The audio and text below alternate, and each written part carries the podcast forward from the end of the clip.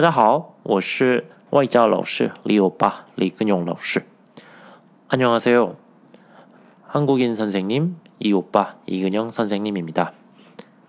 어, 오늘은 여러분과 그 어떤 학생이 쓴 글을 보면서 어, 토픽 2 어, 쓰기는 어떻게 해야 할지에 대해서 같이 한번 이야기해 보도록 하겠습니다.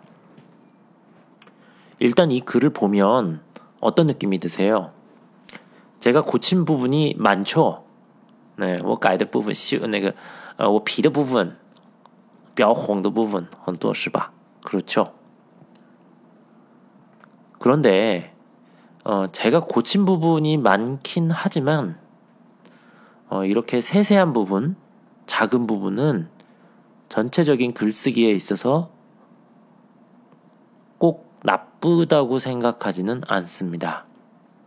사실 이 글은 이 학생이 쓴 글은 전체적으로 보면 아주 좋지 않은 글입니다.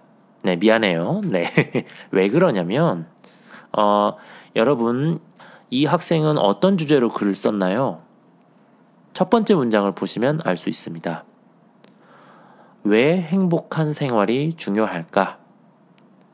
呃这篇文章的一个啊主题是 啊为什么重要啊幸福的生活 그렇죠? 왜 중요할까? 그러면 무엇에 대해 이야기를 해야 되나요? 행복한 생활이 중요한 이유에 대해서 이야기를 해야 합니다. 맞습니다. 첫 번째 부분. 첫 번째 부분은 행복한 생활이 중요하고 행복한 생활과 경제적인 여유, 특히 돈과 행복이 서로 상관관계가 있는지 없는지에 대해서 이야기하고 있는데요. 이런 식으로 글을 시작한다면 중간 부분도 그리고 끝 부분도 행복과 경제적 조건에 대한 이야기들로 구성을 해야 합니다. 혹은 구성을 하지 않더라도 첫 부분에서 행복한 생활이 왜 중요한지 독자들에게 설명을 했다면, 아, 독자들에게 보여줬다면, 중간에서는 그 이유에 대해서 첫 번째, 두 번째, 세 번째, 이렇게 이야기하면서 그 이유를 자세하게 조금 더 알기 쉽게 풀어서 설명을 해야 하고요.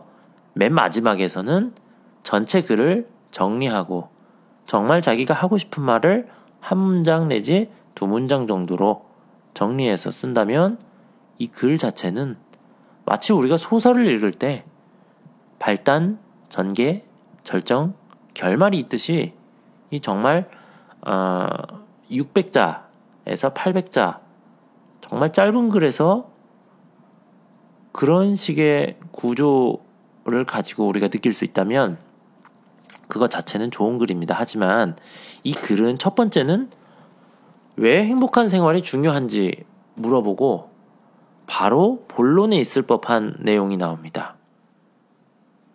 두 번째는 그 내용에 대한 예를 설명하고 있고요.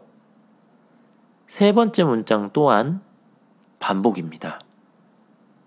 그런데 마지막 문단, 이 글을 정리하는 곳에서는 어떤 문제가 있냐면, 제가 한번 읽어보겠습니다. 인간이, 아, 처음부터 읽겠습니다. 음, 最后,呃,那个一段. 그러므로 인간이 보다 행복한 삶을 살 수 있도록 하기 위해서 개인적 측면과 사회적 측면이 중요하다고 생각한다. 갑자기 다른 내용이 나왔습니다. 第一段第二段第三段的内容是什么？为什么幸福的生活重要？为什么重要？为什么重要？为什么重要？就但是他写的内容是什么？幸福和经济上的那个 情况嗯没关系。但是在第四段最后一段他说的是什么？我们人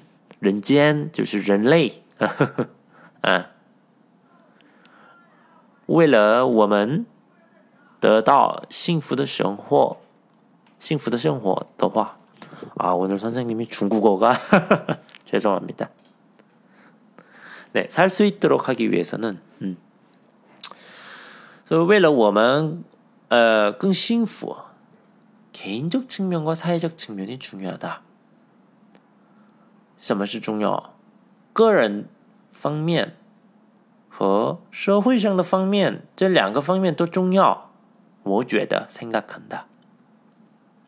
갑자기 주제와 어긋난 문장이 있네요.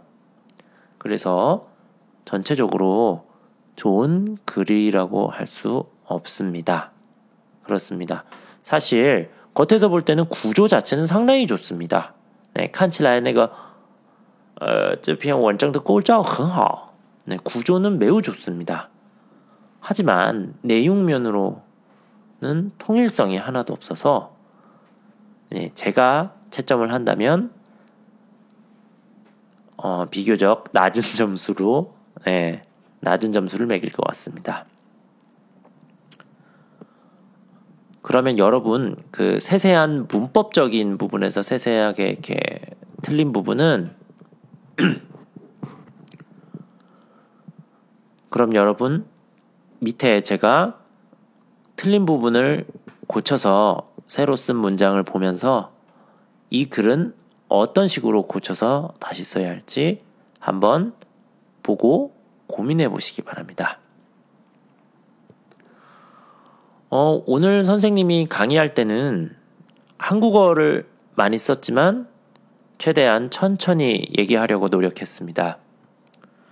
만약에 제 강의 중에서 이해가 안 된 부분이나 혹은 다른 의견이 있는 학생들은 저희 웨이신 공众号나 웨이보에 오셔서 선생님에게 손을 들고 질문하세요.